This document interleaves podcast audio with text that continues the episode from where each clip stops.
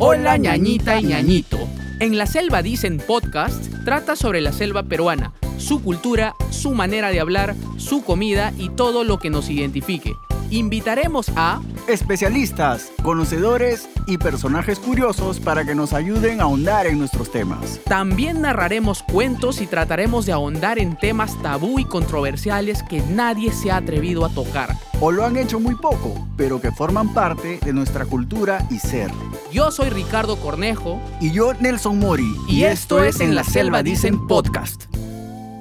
En este episodio hablaremos sobre las decisiones que uno tiene que tomar para buscar un mejor futuro fuera de su país y su ciudad. Lo que uno deja, extraña, qué es lo que nos anima a tomar el siguiente paso. Ese paso tan importante que va a cambiar nuestra vida. Además, vamos a contar un poquito de cómo es la vida de un emigrante de la selva peruana, qué está dispuesto a hacer para mejorar en el extranjero. Para ello, tenemos una invitada muy muy especial. Ella es nuestra ñañita Sisi Muñoz Hidalgo, o más conocida como la Franco Charapa. Franco de francesa y Charapa de chica de la selva. Ella migró a Francia y nos contará un poco cómo fue su proceso para mudarse, si es que tuvo miedos o no en el proceso, cómo fue acostumbrándose a una nueva cultura y muchas experiencias más. Ah, y me olvidaba, medio chapallado estoy. Ella también es podcaster como nosotros y conduce el podcast La Franco Charapa. Lo pueden escuchar en, en Spotify. Ella también eh, nos hablará un poco eh, sobre los temas de, de los que trata en su podcast. Hola ñañitos, hola ñañitas, eh, hola Ricardo, hola Sisi, bienvenida a, a, este espacio que lo producimos con mucho cariño a fin de poder revalorar un poco la, la, nuestra cultura. Cuéntanos, Sisi, ¿qué ya vuelta estás haciendo ahorita? Hola, hola ñañitos y ñañitas. Aquí, ahorita estoy eh, desvelada, francamente, porque son, es la 1 y 25 de la mañana este día, pero desvelada con mucho gusto, debo decirlo, ¿eh? con ganas y con mucho gusto. Muchísimas gracias. Antes de empezar eh a contarles más de, de, los, de los asuntos pendientes, muchísimas gracias por eh, permitirme estar con ustedes. de verdad que tenía muchas ganas de hacer un podcast con, con algo que tiene que ver con, con, mi país, que tiene que ver con mi cultura selvática, que, que al final es ¿no? parte de, de mi día a día en, en, muchas cosas. ¿Tú de dónde eres exactamente? Soy de Tingomaría, que es ceja de selva, ¿no? De la ciudad de la Bella Durmiente. No sé si alguno de los dos conoce y no sé si los que nos están escuchando conocerán, me imagino que sí. Bueno, yo todavía no, personalmente no conozco Tingo. He dormido ahí una noche, pero no es que conozca Tingo. He pasado por ahí. Ajá. Sí. De pasadita nomás. Sí, sí, sí. Me acuerdo que, que me fui a Lima por, por ese lado, pues. Eh, de Tarapoto hacia Lima. De Tarapoto. Sí, sí, sí. Comí, comí ahí, dormí ahí y me fui de nuevo a Lima. Y bueno, nada más. De hecho, me pareció eh, una ciudad más es una ciudad más pequeña, ¿no? Que, que, Tarapoto. Sí. Sí, es más sí, pequeño. Sí. Y, y, bueno, me, me, fue muy cálido, la gente muy amable, como la gente de la selva. No, pero no puedo decir sí. nada más. Nelson no, tampoco no, todavía no has pasado, ni de pasadita. No, no, he tenido la oportunidad de conocer a mi mamá, sí me contaba bastante que, que ha, no ha vivido ahí, pero sí ha, ha, ido en varias oportunidades. Mi mamá es de Huánuco. Esa es nuestra gran pelea, les debo decir. los tingaleses no queremos pertenecer a Huánuco porque nos sentimos selváticos, ¿no? Entonces los huanuqueños que no nos dejan ir al lado de Ucayali, así que siempre estamos ahí. ay, ay, ay, así es.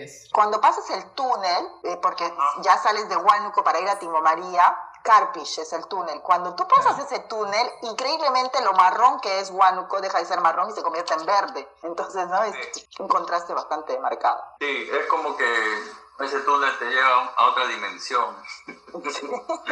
Bienvenidos a la selva, dice.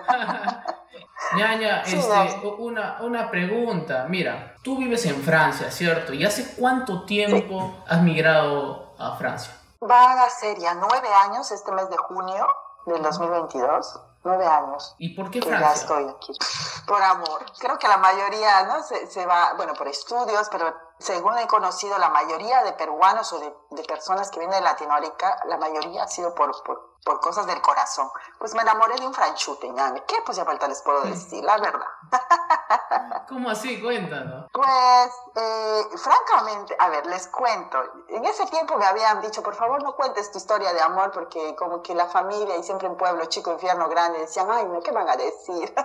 Mi mamá sobre todo ahora me va a matar.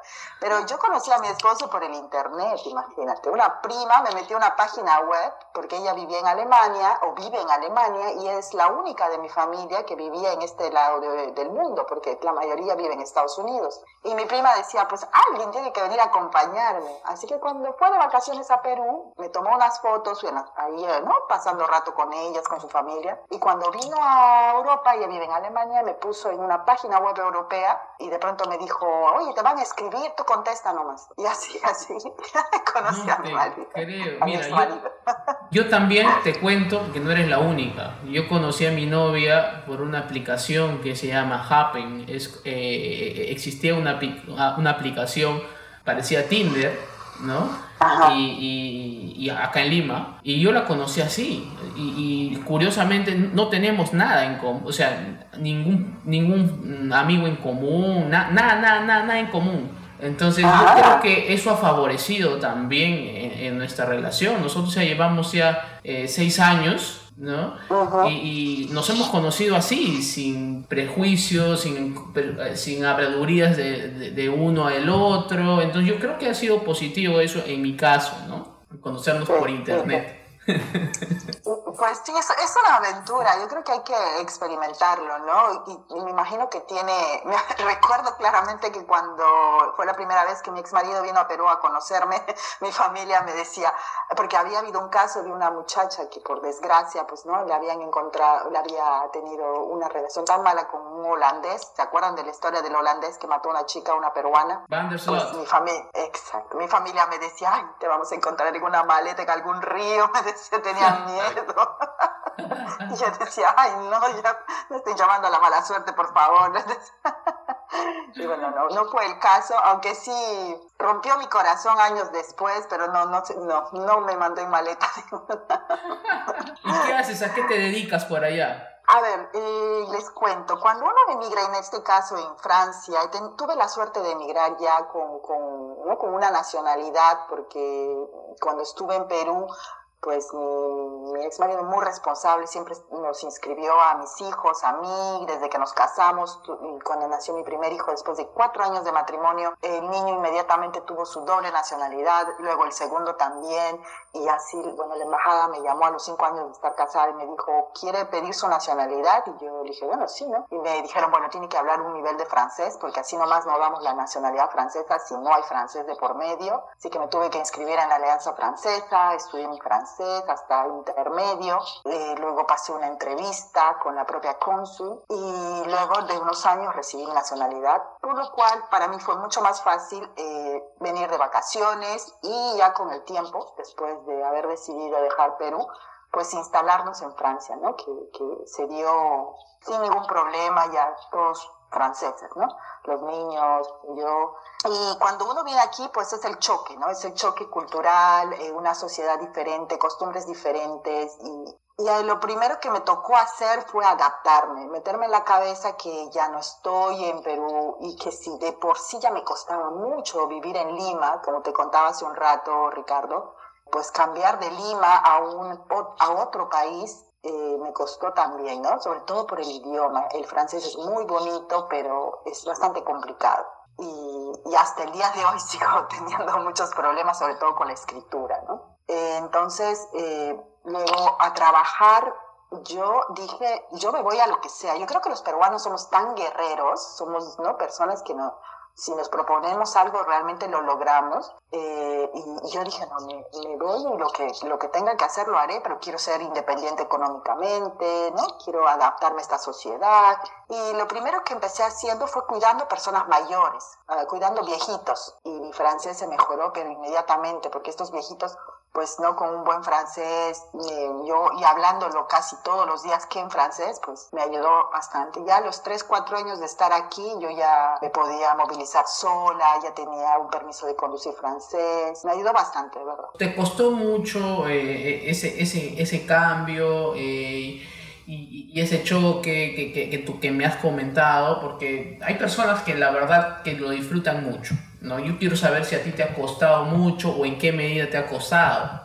A mí lo que más me ha costado es por, de, de por sí, y justo estaba escuchando el podcast de ustedes donde hablaban por qué los de la selva somos felices, y es que es una cosa, de ya como te decía, ir a Lima me costó porque la gente ahí es eh, diferente, otra mentalidad, eh, otra personalidad, el clima mismo, el ambiente, el cielo, nada que ver con la Amazonía. Y entonces cuando ya vengo acá, Francia es un país rico de cultura, rico de gastronomía, mucha historia, tiene mucho que aportar a una persona, pero le falta esa chispa de un selvático, le falta ese lado. Los franceses son muy quejones de por sí y ellos mismos lo reconocen. Si llueve, porque llueve. Si sale el sol, porque sale el sol. Pero cada día hay motivo para una queja. Y un selvático cuando llega es como que, ¡Ah! ¿Qué? Ya, güey, que estás renegando, ¿entiendes? O sea, y, eso también como que siempre te están diciendo, pero tú siempre eres así de buen humor, te levantas todos los días así y tú dices, eh, sí, ¿por qué? ¿Tú ves? Entonces, ese tipo de, de diferencias, de, de, costumbres o de maneras de ver la vida fue lo que más me chocó, aparte del idioma. Wow, qué interesante, qué interesante esto que nos cuentas. Eh, y ¿Cuál es la, la, diferencia que has encontrado entre los hombres, eh, la, las principales diferencias que has encontrado entre los hombres de la selva y los de allá, aparte de que son más renegones? Um, la diferencia que, por ejemplo, aquí no te miran con, como te miran, en, no solo en Perú, sino los latinos, diría yo, que allá, pues, si tú le gustas, los chicos te miran, ¿no? O sea, te, su, su mirada lo dice todo. Aquí los hombres, así tú le gustes a alguien, jamás una mirada te va a dar a entender que le gustas, jamás te van a eh, pretender o te van a entrar a, a florear, pues año como lo hacen los latinos, ¿no? Aquí eso, pues totalmente te pueden decir que les estás, pero las chicas pueden decir, este me está acosando. Entonces los hombres aquí son muy, muy de meterse en su línea, no son para nada entradores amables sí, amables también como los latinos, pero es sobre todo eso. Tú ves, no, no encuentras hombre que te esté silbando en la calle, no mamacita, eso jamás. Llamas al policía y lo puede llevar preso en una, ¿entiendes? O sea, cosas como esas. No, sí. No, esas, no se ven esas cosas, no, no. bueno, yo no sé cómo es ya en Perú, pero me acuerdo en el tiempo de mi adolescencia, los chicos, la mayoría de los jovencitos de, de hasta los 25 años, pues están en esa nota de, ah, pucha que tengo mi, mis Nike, que pucha que tengo esto. Entonces, aquí no, eh, tu apariencia, cómo te vistes y eso, jamás se habla de esas cosas, ¿no? ¿Qué ropa, qué, qué, qué marca llevas? No, esas cosas no, se tratan ni entre hombres ni entre mujeres, ¿no? Claro, y creo que ven un punto más, este, algo más trascendental, ¿no? O sea, como que esto no tiene importancia, ¿no? al ser humano no le hace esto, ¿no? Eh, me, imagino que es así. Sí, se podría decir que sí. Prefieren pelearse por la política o porque llovió o no salió el sol, te lo aseguro. ¿Ah, sí? Si no es este, mucha indiscreción, sí, sí. Uh, ¿Hace cuánto tiempo que, que, tú te separaste de tu pareja francesa? Esa es otra cosa interesante que acabas de tocar, te diré, porque por ejemplo, eh, si yo me divorcié, ya van a ser tres años en el mes de julio, eh, fue mi esposo el que pidió el divorcio porque pues entramos en la rutina y eso lo hablo con toda naturalidad. Sé que cuesta para algunos entender, eh, pero es, el amor se termina. En nuestro caso, el amor se convirtió en familiaridad y mi esposo un día me dijo, mira, tú eres un pajarito, a ti te gusta volar, te gusta viajar, te gusta pasear, yo ya viví, te llevo más años, y yo te quiero ver contenta y como yo ya no quiero ni viajar ni salir, ¿sabes qué? Va a vivir tu vida, sé feliz, te deseo lo mejor, seguiremos cuidando a nuestros hijos y, ¿no? Y eso, entonces como dijo, abrió la jaula y dejó a la pajarita volar, ¿no? Quedaron en buenos términos entonces. Eh, uh, hay días y días, hay días y días, claro. porque criar hijos también no, no es fácil, pero ya son tres años casi, eh, prontito, prontito. Y ya también yo ya dejé, llegué a una ciudad, ahora vivo en otra ciudad, eh, ahí fue donde yo empecé con esto de, de, de los podcasts, porque En Perú yo trabajaba en la radio, como también te estaba contando hace un rato Ricardo, trabajé en radio en Tingo María, fue una experiencia que me tocó mucho, que me marcó mucho, tenía un programa que se llamaba Mañanas de Impacto y una secuencia que era una pena entre dos es menos atroz, y la gente te mandaba eh, mails, en ese tiempo eran los correos electrónicos, en el Latin Mail, me acuerdo no sé qué, anónimos para, para contar sus historias, y se me quedó siempre eso, ¿no?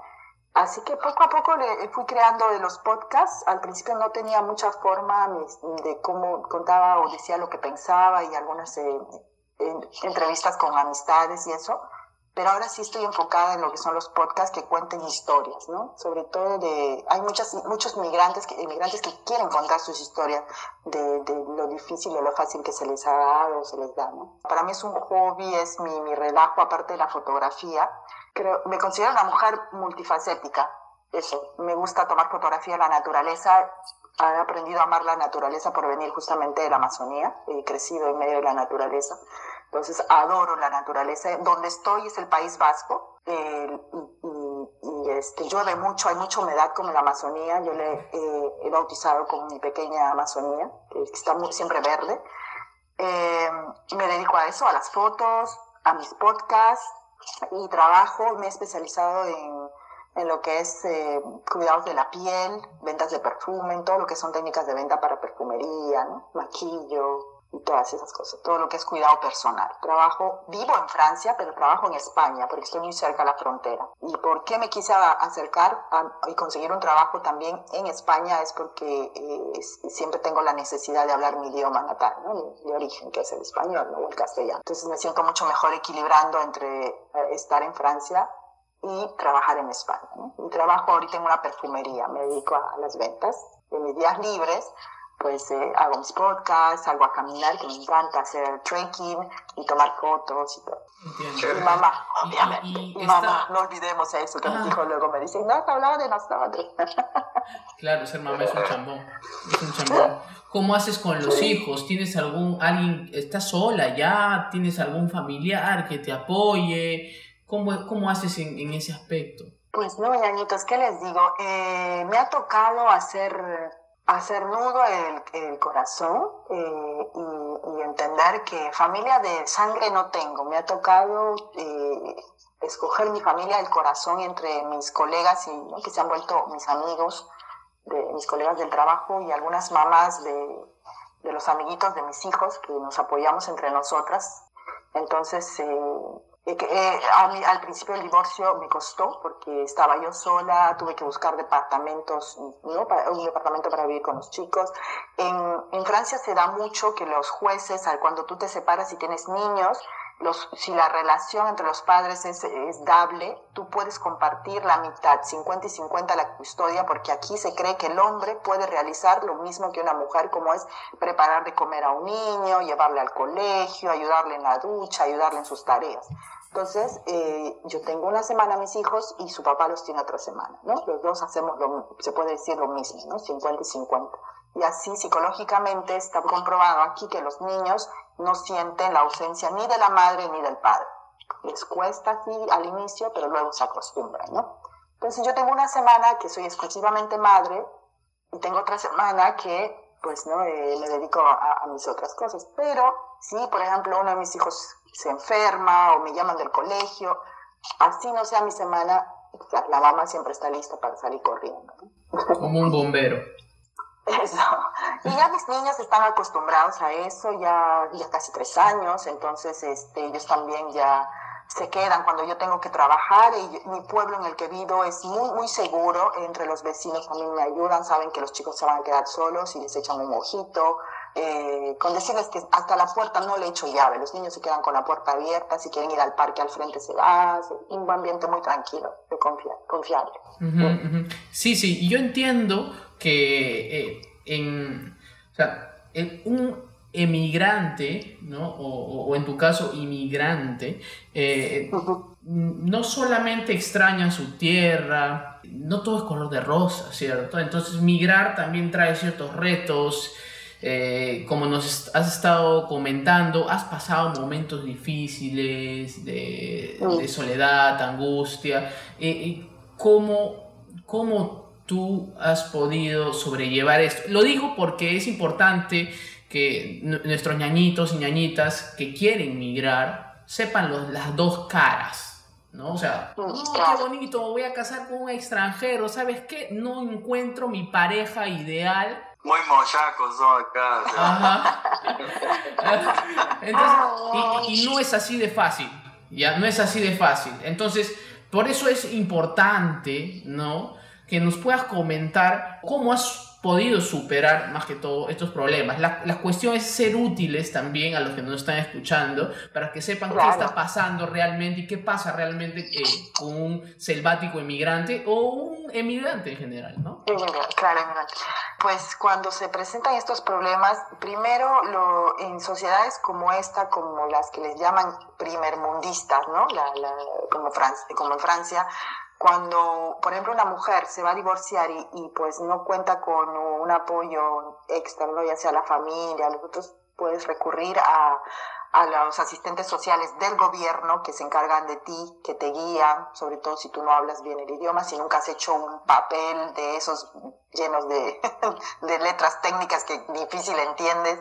Entonces te cojan de la mano y te dicen, a ver, mire, tiene que hacer esto, te guían, te, te, te van dando, ¿no? Eh, el asesoramiento necesario para que tú sepas cómo empezar tu vida sola y hacerte responsable de, de ahora en adelante de ti, porque eh, es cierto, uno se casa con un extranjero y todos nos casamos, extranjero, peruano, ñañito, lo que sea, nos casamos pensando de que va a durar para siempre, pero en el camino uno, nunca sabe, entonces hay que siempre tener el plan B, ¿no? Tengo un plan A que es que mi matrimonio dure, pero si no funciona, y si me voy a ir a vivir al extranjero y sobre todo si voy a tener hijos con un extranjero, hay que tomar en cuenta que pues no se puede separar así nomás a los niños de los padres, ¿no?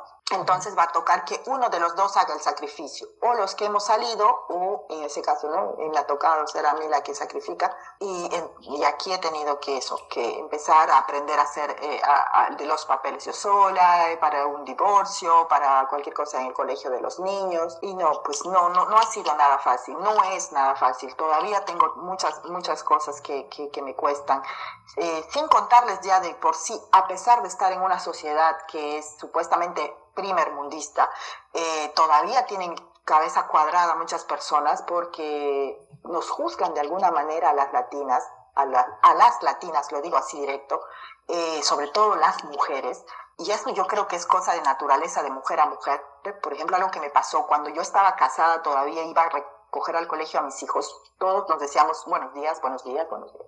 Cuando se enteraron en ese pueblito que yo ya no estaba casada y era una mujer separada formalmente, las mujeres ya ni me saludaban. Entonces, incluso recuerdo una vez que cuando fui a una fiesta, que a una latina uno le dice, ir a una fiesta, una se pone guapa con sus taconcitos, con esto y todo, y pues ahí en la fiesta todos estaban en jean, hombres y mujeres, y te dicen, ¿tú qué, por qué te vienes vestida así? Tú dices, eh, porque es una fiesta, ¿no? Ah, no, aquí se visten así para llamar la atención a los hombres. Tú dices, perdón. O sea, ya se nota, ¿no? Y luego me fui dando cuenta de que, que, que no solamente iba a ser un problema los papeles, el adaptarme a, a, esta vida sola con mis hijos, sino también me di cuenta de que por ser latina, pues aquí las mujeres no me iban a tratar del todo bien, ¿no? No todas, felizmente. Entonces, yo creo que hay que venir con eso. Los latinos cargamos con una reputación, primero que siempre se dice ser peruano, colombiano, piensan, ah, narcos, ah, Pablo Escobar, ah, no sé cuándo. Entonces, ok, ok, este, también hay Machu Picchu, por si acaso, ¿ah? O sea, también está el Amazonas, si no les han contado, ¿no? O sea, cosas así. Y luego también pues está ese lado de que las latinas, pues, ¿no? Que sí, que nos gusta como que llamar la atención. Me imagino que es en parte porque en esta sociedad las mujeres no quieren eh, mostrar de más, al contrario, para ellas ha sido muy difícil su lucha de, de ser independientes y arriba el derecho femenino, que una mujer que muestra sus atributos que la naturaleza le ha dado, pues es como decir, no está utilizando su cerebro, ¿no? Entonces, va de la mano con todo eso. En fin. En realidad, eh, por lo que nos cuentas, eh, es una sociedad, a pesar de lo que se dice, bastante conservadora. Sí, o sí, sí, O, es, o estamos hablando únicamente del lugar en el que estás. En general. No, eh, yo creo que los pueblos pequeños, porque obvio, en grandes ciudades, como ya hay grandes urbes, ya no se ve tanto, pero en pueblos pequeños donde de pronto tú eres la única latina de todos, sí se va a dar. Y en mi caso yo no era sí, sí, sino yo era la peruana. Todos me conocían como la peruana, ¿no? Ah, mira. Claro, a mí, así como a mí en la universidad me conocía como el charapa o el charapo, Claro. ¿no? O sea, es, eh, y la verdad es que según lo que nos cuentas no, no, no cambia mucho. Acá en Lima la gente es más abierta y en provincia también es así medio cuadriculada. Entonces está pasando más o menos el mismo efecto en primer Sí, mundo. sí, sí. Yo creo que Pueblo Chico Infierno Grande se da en todos lados, te soy sincera, sí, porque hasta incluso con, cuando no Eh, uno empieza a conocer la gente y se dan eso de que está, hablan de por aquí. Y yo creo que es la sociedad, es el mundo, es todos los humanos somos así. Pero en ciudades grandes como París, yo imagino que no.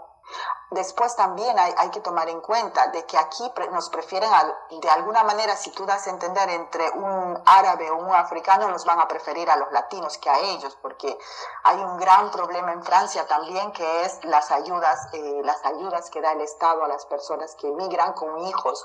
Y hay mucho africano, mucho árabe que viene. Entonces los franceses que pagan sus impuestos, que son bastante altos los que pagamos, pues dicen, no, ¿por qué tú das mi dinero a esa gente que viene con hijos y eso? Entonces, entre ellos, los que somos inmigrantes, que somos entre los africanos, los árabes, los latinoamericanos, nos prefieren a los latinos porque somos los que más trabajamos. Y respecto eh, a, a estas situaciones difíciles que has vivido, ¿cómo estás haciendo para poder sobrellevar esto? Porque me imagino que es, es muy difícil, muy difícil también eh, eh, estar sola, entre comillas, ¿no? Porque tienes la familia que tú decides, ¿no? Pero no es lo mismo, Mm. no es lo mismo, No, no. Entonces, Sí, es el precio, el precio a pagar, ¿no? Exacto. ¿Y cómo haces tú para sopesar eso? ¿Qué herramientas estás utilizando?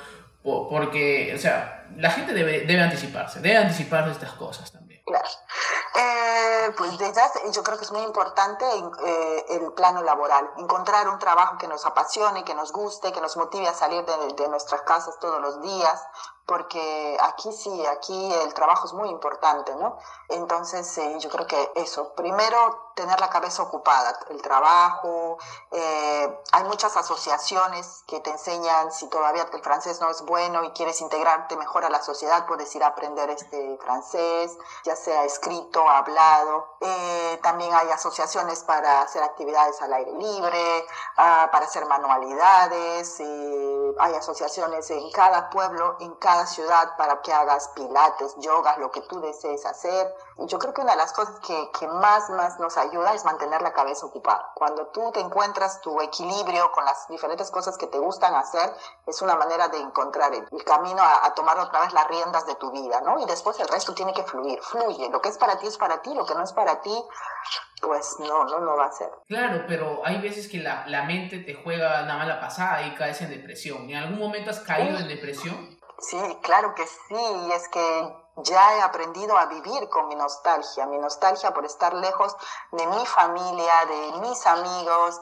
La nostalgia es un tatuaje en mi corazón, sin duda, y yo vivo, es que ya no le pertenezco ni a Perú y tampoco le pertenezco enteramente a Francia, yo ya no le pertenezco a ninguno de los dos porque en este momento ya entendí que si yo voy a Perú a vivir, va a faltar algo de mí que ya está aquí. y Si yo me quedo aquí como estoy, me va a faltar algo de Perú. Entonces, la nostalgia ya es mi eterna compañía por el momento. ¿no? Pero no, no hay una cura permanente, eso hay que estar seguro. No hay una cura permanente. Simplemente nosotros hacer nuestro trabajo personal para motivarnos, levantarnos ¿no? y seguir caminando.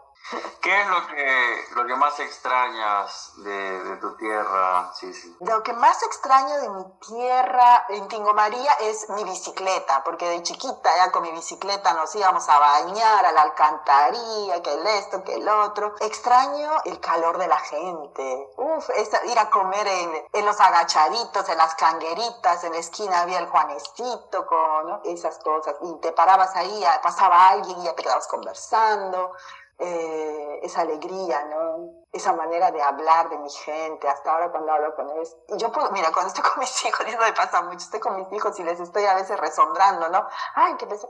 Y llama a mi mamá y dice, "Ah, hola mami, ¿cómo estás? Y mi hijo me dice, ay, es increíble cómo cambias de voz cuando hablas con la abuela. o sea, es, es otra cosa, ¿no? Es extraño eso.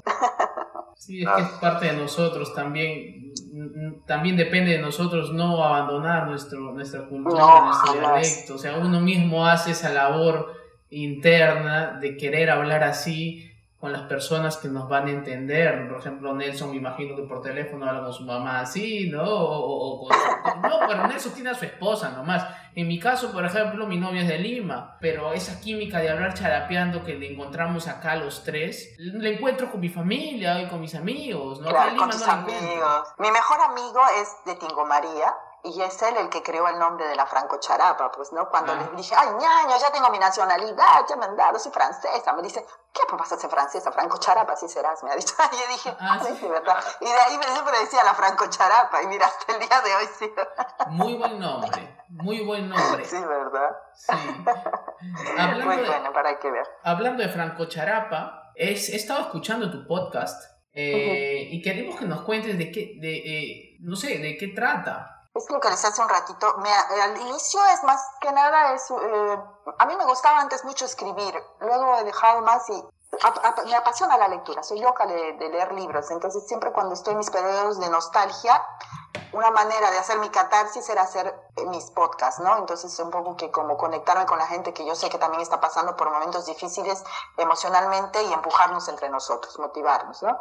Eh, luego habían pequeños invitados, como decía, los latinos que están viviendo en Europa, que contábamos nuestras experiencias, latinas casadas con europeos y, ¿no? Y no solo peruanas, también mexicanas, porque hay una bonita comunidad latina, no solamente en Francia, sino también aquí en toda Europa. Y, y, compartíamos eso, ¿no? Nos intercambiamos números y tengo un grupo de WhatsApp con muchas latinas aquí, entonces siempre les invitaba, ¿quién quiere hacer un podcast? Y hacíamos un podcast y eso. Pero esta tercera temporada que estoy haciendo es solamente para contar historias de, de vida. Es, es que hay tantas experiencias que pueden ayudarnos a vernos como reflejados en un espejo, es lo que siempre, lo que siempre he pensado. Y cuando uno escucha a veces una persona contarte algo, dices, ah, mira, caray, yo he pasado o estoy pasando por eso, ¿no? Entonces verlo desde una perspectiva diferente nos puede ayudar, ¿no? Y también ayuda a la otra persona a soltar lo que lleva adentro, ¿no? Es, es una doble terapia prácticamente y, me gusta ser partícipe de ello, contar historias de vida, ¿no? Y, o sea, tú lo ves como una especie de catarsis y como me dijiste, terapia Qué, bonito, qué bonito, porque curiosamente yo también veo así un poco en nuestro podcast. Eh, nos sirve para expresarnos, nos sirve para dar a conocer nuestras opiniones, nuestras ideas. Entonces, e, eso es, eso es parte del ser humano también, pues, ¿no? O sea, parte, y también como selváticos, los selváticos también somos un poco espontáneos, bueno, somos más espontáneos de lo normal, somos loros. Bastante, diría yo. Sí, somos loros, entonces un podcast no nos cae mal, ¿no es cierto? No, para nada, para nada, ¿no? Al contrario, a veces yo digo, ay, a lo mejor ya me callo, estoy hablando mucho. Pero sí, sí. Eh, yo creo que uno tiene que reflejar lo que uno es. Y lo que uno es, pues está ahí, ¿no?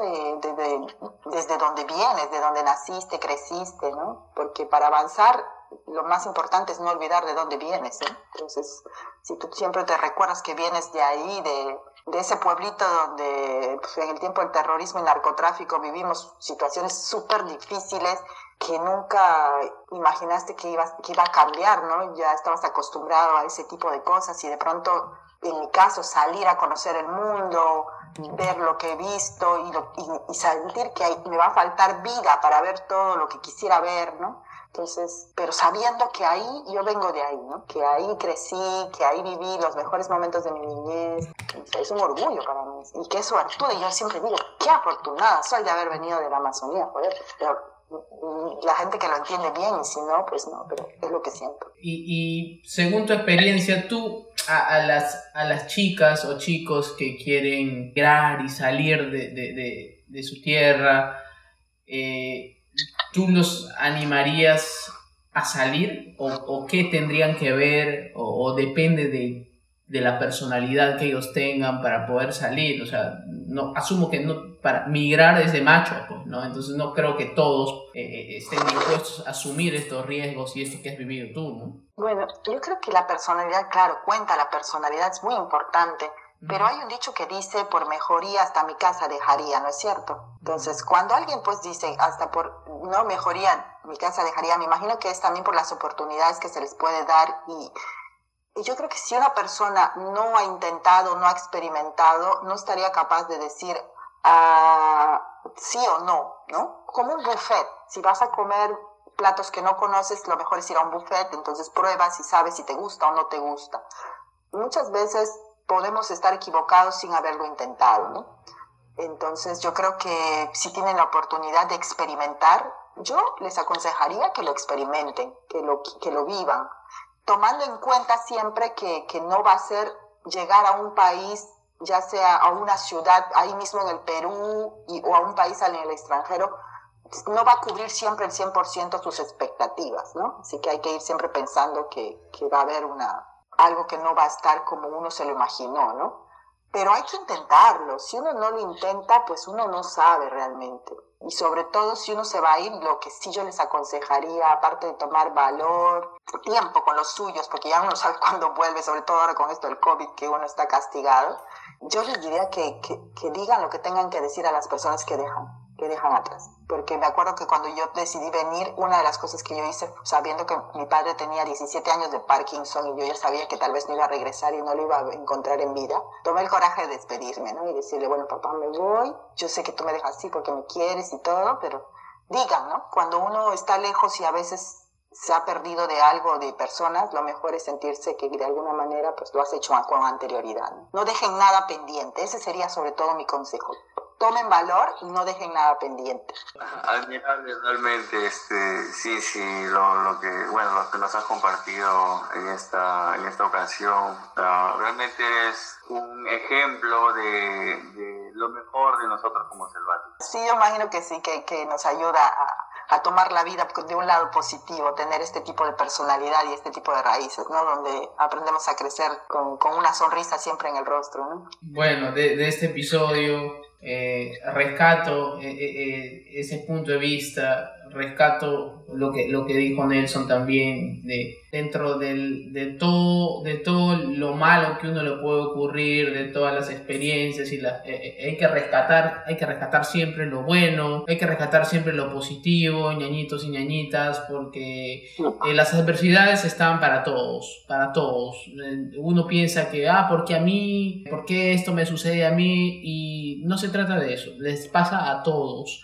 Entonces, eh, sí, entonces eh, yo rescato mucho esto y, gracias por compartir tu experiencia. sí, sí, la Franco Charapa. ¿Cómo te seguimos en Instagram y, tu podcast? ¿no? Eh, pues así con el mismo nombre, la Franco Charapa. Ahí me puede encontrar. Eh, lo que sí, antes, un, consejo para mis ñañitas. ñañitas, por favor, ñañitas, un error que cometemos a veces creyendo que con el gringo nos vamos, nos hemos ganado la lotería. No, ñañitas. Uno se gana la lotería estudiando, preparándose para el futuro, y sobre todo nunca olvidar, hombres y mujeres somos todos llenos de errores y virtudes. No una nacionalidad no hace a una persona mejor. Así que no olviden eso, ñañitos, ¿ok? Perfecto, sí, es muy buen consejo. Muchísimas gracias, chicos, muchísimas gracias por esta. Yo estoy muy contenta y de muchos éxitos para ustedes, por favor, muchos éxitos y, y, más podcasts, por favor, para alegrarnos. A mí me acompañan siempre en el carro cuando voy manejando al trabajo, llevando a los chicos al colegio. Les digo, escuchen, escuchen, así hablamos los de la selva. Y entonces ya ellos estaban escuchando. Muchas gracias, qué hermoso, sí, sí, escuchar todo lo que nos dices. La verdad es que nos conmueve que compartas a través de nosotros lo que somos y les digas a tus hijos, para nosotros es, para nosotros es maravilloso, de verdad. Y, y, y también te invitamos a que compartas esto con tus amigos latinos de allá, ¿no? O los selváticos que conozcas por allá, ¿no? Entonces, de esa manera nos expandimos un poco más, ¿no? Y, y, servimos también a acompañarlos, porque eso es lo que también queremos, acompañarlos, así como nos has dicho. Sinceramente nos conmueve, nos conmueve. A mí me encanta, a Nelson, no sé qué dice Nelson. No, de hecho que sí, este, repito lo dicho, sí, sí, uh, eres una persona admirable, uh, representas lo mejor de, de, nosotros, ¿no? Una persona que emprende, una persona que, que ama, una, una mujer uh, digna de admiración. Muchísimas gracias. Yo voy a sonrojar. gracias nuevamente. Creo que es momento de retomarlo. Sí, ya, mañana tengo que ir a trabajar, voy a ir así. No voy a quedar dormida por ahí. no. Chao, ñañitos y ñañitas. Cuídense todo el mundo. Hasta otra vez.